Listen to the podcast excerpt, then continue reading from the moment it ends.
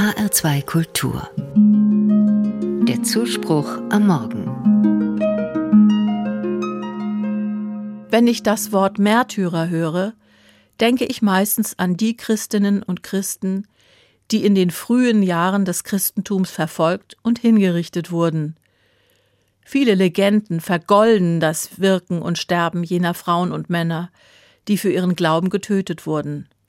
Solches Martyriertum, solches Märtyrertum ist heute schwer nachzuvollziehen. In Glaubensfragen sollte es keinen Zwang geben. Selbstverständlich ist das aber nicht überall auf der Welt. Ich denke dabei an die 21 koptischen Märtyrer aus Oberägypten. Sie wurden 2015 vom IS vor laufender Kamera an einem Strand enthauptet. Ein Video hat diese furchtbare Tat dokumentiert. Es waren ganz einfache Männer, man kennt ihre familiäre Herkunft. Sie waren Ehemänner, Brüder oder Söhne. Die Männer haben als Wanderarbeiter in Libyen gearbeitet, um ihre Familien zu Hause finanziell zu unterstützen. Sie sind ihrem Glauben treu geblieben, obwohl der Übertritt zum Islam ihr Leben gerettet hätte. Das wäre ein Ausweg gewesen. Welch ein furchtbares Gewissensdilemma wurde da aufgespannt.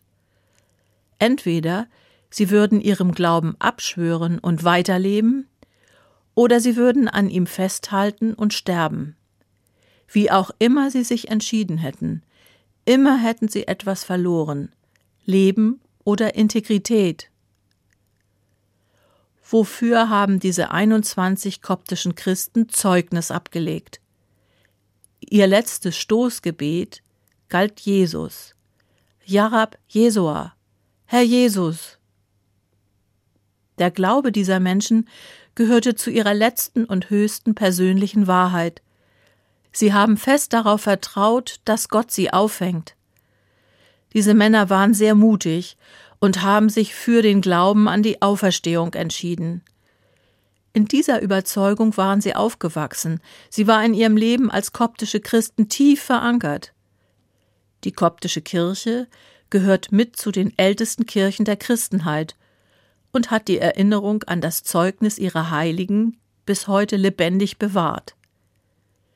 Die Familien der Getöteten haben ihre Fotos später mit goldenen Märtyrerkronen geschmückt. Sie ehren sie als heilige Vorbilder.